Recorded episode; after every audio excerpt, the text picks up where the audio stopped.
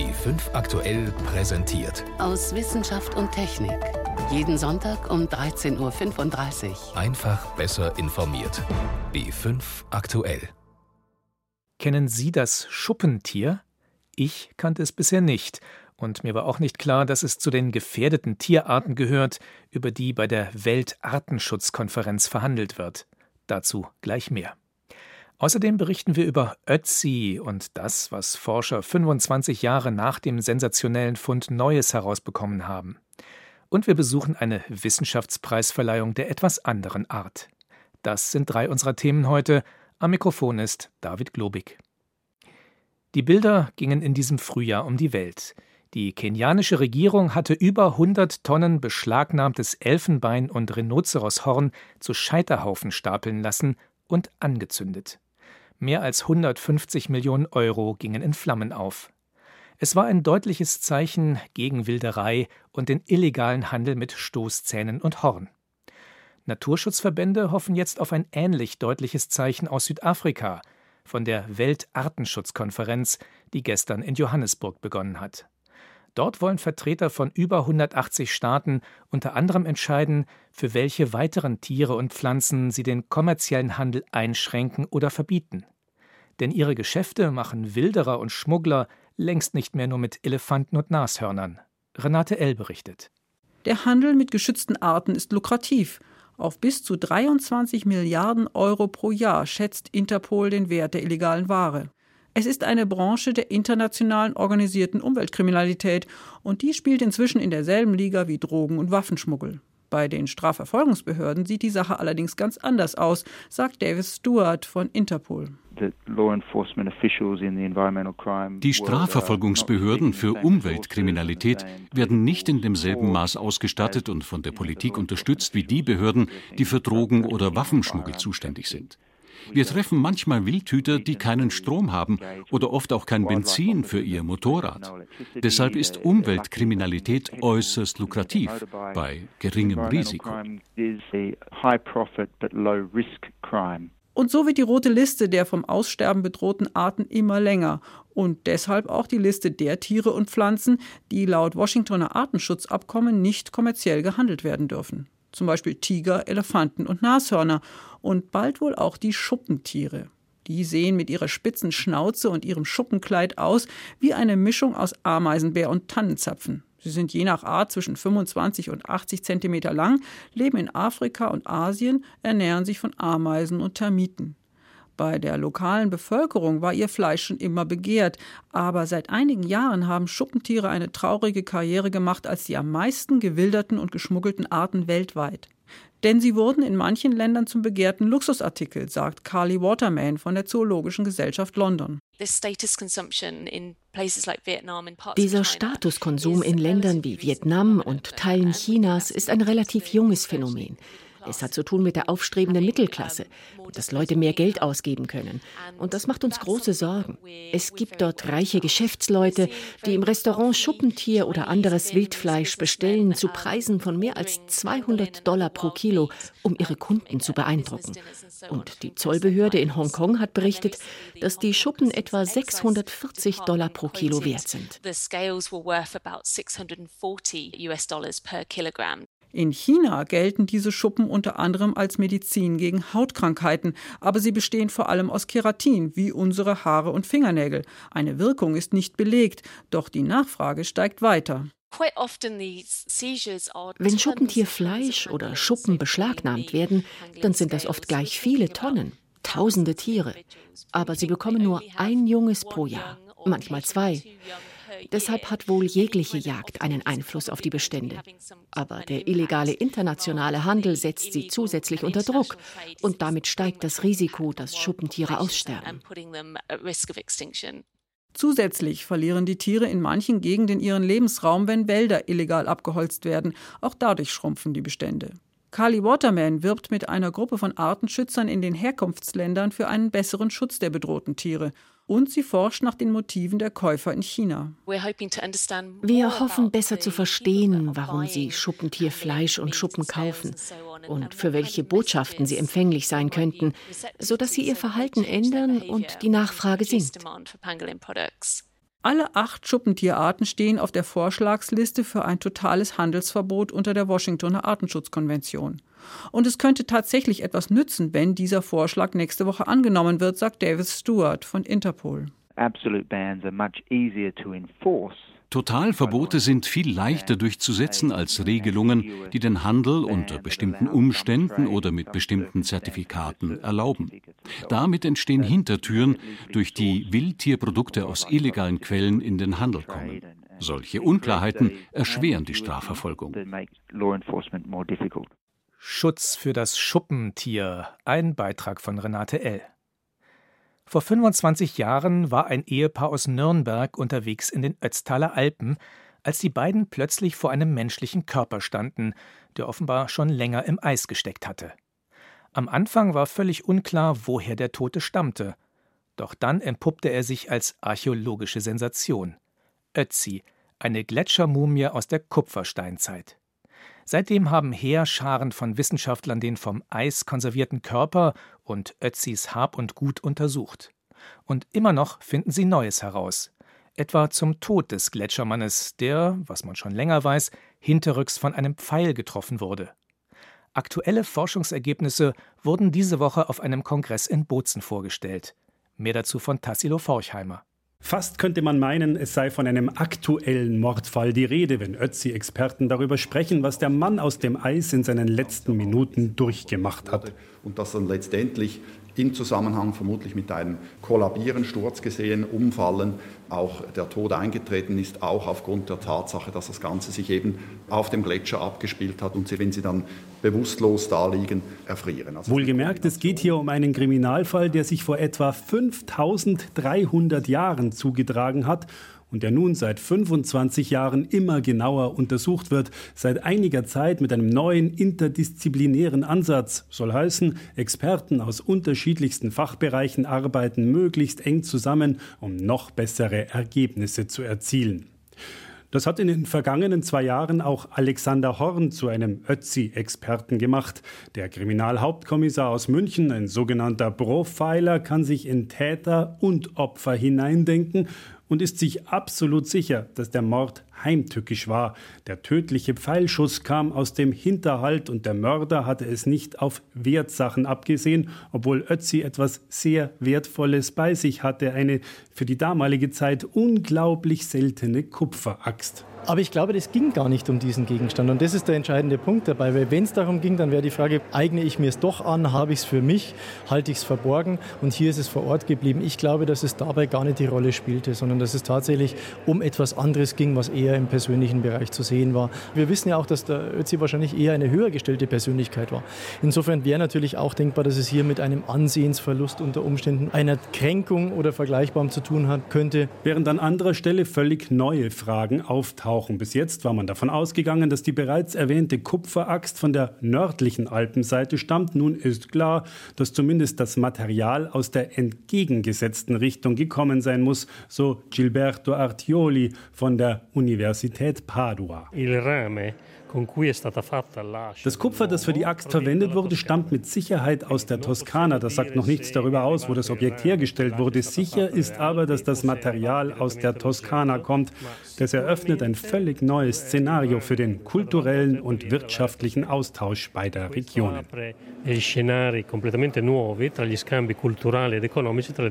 Ötzis Zeitgenossen scheinen sehr viel mehr unterwegs gewesen zu sein, als wir heute meinen. Ansonsten scheinen uns die Menschen der Kupferzeit sehr ähnlich gewesen zu sein. Nicht einmal die sogenannten Zivilisationskrankheiten blieben Ötzi erspart, hat der Radiologe Paul Gostner herausgefunden. Viele glauben, dass bei den Naturvölkern und Urvölkern kardiologische Erkrankungen keine große Rolle gespielt haben. Ötzi hat bewiesen, dass es nicht so ist. Es war ein erhöhtes Infarktrisiko da.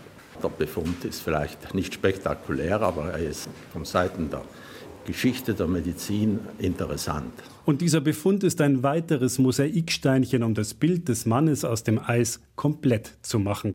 25 Jahre Ötzi-Forschung. Tassilo Forchheimer berichtete. Wir bleiben beim Thema Archäologie. Vor rund 1500 Jahren wurde die jüdische Gemeinde in der Oase Ein Gedi am Toten Meer von einer Katastrophe heimgesucht. Der Ort brannte damals nieder. Erst 1970 wurde bei Ausgrabungen die Synagoge wiederentdeckt. Dort fanden die Archäologen etwas, das sie zunächst für ein fingerlanges Stück Holzkohle hielten. Doch bei genauerem Hinsehen entpuppte es sich als eine verkohlte Schriftrolle. Da keiner etwas damit anzufangen wusste, verschwanden die Überreste in einem Karton. Für fast 45 weitere Jahre. Jetzt ist es Forschern gelungen, die Schrift mit Röntgenscanner und Computer wieder lesbar zu machen und sie mit anderen Texten zu vergleichen. Volkert Wildermuth berichtet. Welcher unter euch dem Herrn ein Opfer tun will, der tue es von dem Vieh, von Rindern und Schafen. Das ist die Übersetzung Martin Luthers. Aber der hebräische Urtext, den er verwendet hatte, ist genau so auch auf der Schriftrolle von En-Gedi zu lesen. It still looks like a chunk of charcoal. Die sieht immer noch aus wie ein Block Holzkohle. Und als dann der Scan zurückkam, sah er aus wie eine Schriftrolle. Sie können sich die Freude im Labor nicht vorstellen. Unglaublich. Wir sind fast vom Stuhl gefallen. Geradezu symbolisch war für Pnina Shaw, dass der Text auf der verbrannten Schriftrolle ausgerechnet von einem Brandopfer handelt. Die Leiterin des israelischen Projekts für die Schriftrollen vom Toten Meer hatte die verkohlte und gequetschte Schriftrolle in einen Hochleistungs-Röntgenscanner gelegt. Die Festplatte mit den Daten schickte sie dann an den Informatiker Brent Seals von der Universität von Kentucky. Denn, wie er sagt, ein Scan alleine nützt gar nichts. The magic or the secret sauce, if you will, it's not in the scanning alone. Die Magie liegt nicht im Scannen, sondern in der Datenverarbeitung. Bei diesen Rollen sind die einzelnen Lagen verbacken, völlig zerknittert. Das muss man wieder auseinanderfieseln. Ein Jahr hat das gedauert. Erst versuchte ein Computerprogramm in dem Datenvolumen die einzelnen gerollten Lagen zu identifizieren. Dann wurde ein Gitter aus virtuellen Dreiecken darüber gelegt und darin die Spuren der Tinte markiert. Schließlich konnte das Gitter im Rechenraum flachgezogen werden. So entstanden einzelne Puzzleteilchen des ursprünglichen Pergaments, die das Team in mühevoller Handarbeit zusammensetzte. Schnell erkannte Brand Seals, da sind Buchstaben und sogar Abdrücke von Hilfslinien, die der Schreiber vor 1500 Jahren gezogen hatte. Aber niemand im Labor in Kentucky sprach Hebräisch, konnte den Text verstehen. Also wurden die Daten zurück nach Israel geschickt. Dort machte sich Michael Segal von der Hebräischen Universität Jerusalem an die Analyse. Es handelt sich um das Buch Levitikus, das dritte Buch Moses. Wir waren verblüfft, dass die ENG, die Schrift, bis hin zu den Buchstaben und Absätzen identisch ist mit dem mittelalterlichen masoretischen Text, der für die Juden bis heute gültig ist. Die mit 2000 Jahren deutlich älteren Schriftrollen vom Toten Meer zeigen demgegenüber Abweichungen. Den Text von Engedi hält der Bibelforscher Emanuel Toff, ebenfalls von der Hebräischen Universität Jerusalem, deshalb für ein Bindeglied. Das ist ein klares Zeichen der Kontinuität. Der Text dieser Schriftrolle aus dem 6. Jahrhundert ist identisch mit demjenigen auf Schriftrollen, die bis zur Erfindung der Druckerpresse genutzt wurden. Das kann kein Zufall sein. Die Rolle von En Gedi ist ein Beweis, dass die mittelalterlichen Texte tiefe Wurzeln haben. Nichts hat sich über 2000 Jahre geändert. Mit der neuen Computertechnik zum virtuellen Auspacken lassen sich prinzipiell auch andere Scans von verborgenen Texten lesbar machen, etwa von ungeöffneten Briefen. Dafür dürften sich Sicherheitsbehörden interessieren. Brand Seals will sich aber vor allem auf andere, empfindliche historische Dokumente konzentrieren. Zerstörung und Zersetzung, das ist der natürliche Ablauf. Aber manchmal kann man einen Text von der Schwelle des Verlusts zurückholen wie man eine verkohlte Schriftrolle wieder lesbar macht. Ein Beitrag von Volkert Wildermuth. Sie hören B5 am Sonntag aus Wissenschaft und Technik mit David Globig. Große Idee, wissenschaftlich exzellent und mit wirtschaftlichem Potenzial. Wenn ein Forschungs- und Entwicklungsprojekt diese Kriterien erfüllt, dann kann es für den Deutschen Zukunftspreis nominiert werden, den Preis des Bundespräsidenten für Technik und Innovation. Dotiert ist dieser Preis mit immerhin einer Viertelmillion Euro. Am Mittwoch wurden in München die drei Projekte vorgestellt, die es diesmal in die Endrunde geschafft haben. Thomas Kempe war dabei. Nachhaltigeres Bauen mit Carbon, Nanotechnik, die Motoren effizienter macht und das erste Laserlicht fürs Auto. Für eine dieser Innovationen wird es im November überreicht vom Bundespräsidenten den Zukunftspreis geben. Um überhaupt nominiert zu werden, müssen die Ideen eine gewisse Markttauglichkeit bereits bewiesen haben. Das neue Laserlicht von Osram zum Beispiel wird bereits in BMW Luxusmodellen eingebaut. Wir haben schon 50.000 Fahrzeuge ausgeliefert mit dem System und jetzt sind wir großserienfähig und jetzt kann es eigentlich in viele Fahrzeuge reingehen. Christian Ammann ist verantwortlich für die Scheinwerfertechnik bei BMW. Laser sind hier etwas völlig Neues, kommen als Fernlicht zum Einsatz. Carsten Setzer von Osram. Die Laserdioden sind blaue Laserdioden, die man natürlich aus der Konsumerelektronik auch kennt, dem DVD-Player und so weiter. Um aus diesem blauen Laser weißes Licht zu machen, das verkehrstauglich ist, mussten die Entwickler in die Trickkiste greifen. Insgesamt kommen in den Scheinwerfern derzeit drei Laserdioden zum Einsatz. Wir haben einen sogenannten Konverter, das ist ein 2 mm Durchmesser Keramikscheibchen, 400 Mikrometer dick. Und in diesem Konverter wird ein Teil der blauen Laserstrahlung in gelbes Licht umgewandelt und ein Teil des blauen Laserlichtes kann hindurchtreten. Deshalb muss der Konverter so dünn sein. Und hinter dem Konverter haben Sie dann die Mischung aus blau und gelb, was weißes Licht ist. Über Reflektoren kommt das dann auf die Straße. Sehr große Leuchtweiten bis zu 600 Meter sind so möglich. Den Nahbereich übernehmen dabei, wie bisher auch LED-Lampen. Kamera- und Sensortechnik sorgt dafür, dass der Gegenverkehr nicht geblendet wird. Und weil bei Lasertechnik immer besondere Vorsicht geboten ist, die Strahlen sind ja zum Beispiel gefährlich für die Augen, gibt es etliche Schutzvorkehrungen. Bei Gefahr, im Fall eines Unfalls etwa, werden die Laser abgeschaltet. Sie wird auch erst im Fahrtbetrieb aktiviert. Im Stand brauchen Sie kein Fernlicht. Also wir benutzen diese starke Lichtquelle für das Fernlicht. Das brauchen Sie im Stand nicht. Deswegen wird auch im Stand niemand geblendet werden können. Die neuen Beleuchtungssysteme sollen auf lange Sicht preislich mit der heute üblichen LED-Technik bei Autoscheinwerfern vergleichbar werden. Heute schon kostenmäßig konkurrenzfähig ist die Innovation, für die Manfred Kurbach mit seinem Team der Universität Dresden für den Zukunftspreis nominiert ist. Die Bau- und Materialexperten bezeichnen ihren Carbonbeton als sparsam, schonend und schön, als die Alternative zum Stahlbeton. Es ist so, dass Stahl und Carbon vom Preis her, wie man es leicht zeigen kann, auf Augenhöhe sind. Und das Gleiche betrifft auch bei dem Energieverbrauch bei der Herstellung von Stahl und Carbon. Beim Carbonbeton ersetzt ein Carbonnetz die Stahlarmierung. Damit ist er genauso belastbar, hat aber noch etliche Vorteile, meint Manfred Kurbach. Die Hauptvorteile sind, dass wir bei Carbonbeton wesentlich weniger Beton verbrauchen, mindestens 50 Prozent weniger bis zu 80 Prozent weniger. Das heißt, wir verbrauchen wesentlich weniger Ressourcen und es wird weniger Energie benötigt, es wird viel weniger CO2 ausgestoßen. Und hinzu kommt noch ein weiteres Argument.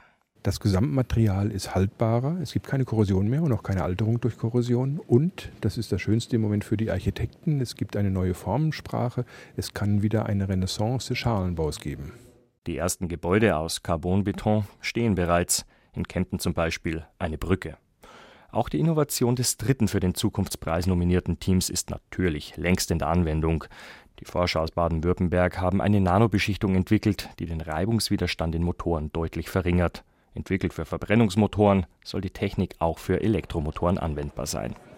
Wer am Ende das Rennen macht, Carbonbeton, Laserfernlicht oder effizientere Motortechnik, entscheidet sich dann Ende November in Berlin. Da wird Bundespräsident Joachim Gauck die Auszeichnung überreichen. Thomas Kempe über die nominierten Teams für den Deutschen Zukunftspreis. Auch im nächsten Beitrag geht es um Preise, die allerdings nicht so ganz bierernst sind. Gut eineinhalb Wochen, bevor das Nobelpreiskomitee in Stockholm die diesjährigen Preisträger bekannt gibt, wurden an der Harvard University in Cambridge die Ig Nobelpreise überreicht.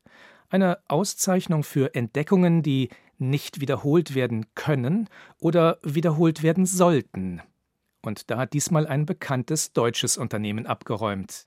The winner is from Germany. The Ig Nobel Prize for Chemistry is awarded to Volkswagen for das gab es selbst bei den verrückten Nobelpreisen noch nie. Eine deutsche Firma wurde ausgezeichnet. Volkswagen wurde mit dem unwahrscheinlichen Nobelpreis für Chemie geehrt, weil sie das Problem hoher Abgaswerte gelöst haben. Wenn das Auto getestet wurde, hat es immer weniger verbraucht. Leider, so der Moderator, kann oder will der Gewinner heute nicht bei uns sein. The winner could not or would not join us this evening. Was wie ein großer Spaß klingt, hat durchaus einen ernsten Hintergrund. Every winner has done something that first makes people laugh, then makes people think. Jeder Gewinner hat etwas erfunden, was die Menschen erst zum Lachen und dann zum Nachdenken bringt, sagt Zeremonienmeister Mark Abrahams. Der Nobelpreis für Physik ging in diesem Jahr an ein Team, das herausgefunden hat, dass weiße und gestreifte Pferde weniger von Pferdebremsen gestochen werden als schwarze. So we have found in fact that you rather be a white horse than a black one. Du bist besser ein weißes Pferd, wenn du nicht gebissen werden willst, sagt die strahlende Preisträgerin. Die Gewinner des unwahrscheinlichen Nobelpreises für Medizin zeigten, wie man das Gehirn täuschen kann. Wenn es im linken Arm juckt, stellt man sich vor den Spiegel und kratzt sich den rechten, der im Spiegel ja wie der linke aussieht, und man spürt trotzdem eine Erleichterung. And if you scratch your left arm, you have an itch relief. That's it. Schon die Preisverleihung ist bizarr. Wer zu lange redet, wird von einer lebenden Alarmglocke unterbrochen. Die Uhr hat 61 Sekunden. Zu Beginn werden die Zuschauer gebeten, ihre Handys auszumachen, aber kräftig zu twittern. Es gibt lebende Lampen und wenn zu viel Sex im Spiel ist, erklingt ein Thank you. Das Preisgeld sind 100 Billionen Simbabwe-Dollar. Auch wenn diese Erkenntnisse erstmal lächerlich klingen, man kann sich gut vorstellen, dass sie einen ernsten Hintergrund haben. Die Paten der Preisträger sind alle echte Nobelpreisträger. Zehn Nobelpreise werden verliehen. Für den Preis in Psychologie haben die Gewinner tausend Lügner gefragt, wie oft sie lügen und herausgefunden, zwei bis fünfmal am Tag ältere Menschen sind ehrlicher als jüngere. Der Erkenntnispreis ging an die beiden Japaner Atsuki Higashiyama und Kohei Adachi. Sie haben bewiesen, dass man ab und zu die Perspektive ändern muss. Wenn man sich bückt und durch seine Beine schaut, schrumpfen die Dinge und sehen kleiner aus, als wenn man erhobenen Hauptes steht. And objects themselves appear smaller compared to normal upright posture. Okay. Forschung einmal nicht ganz so ernst. Sabrina Fritz berichtete von der Verleihung der Ig Nobelpreise an der Harvard University. So viel für heute von der Wissenschaft. Am Mikrofon war David Globig.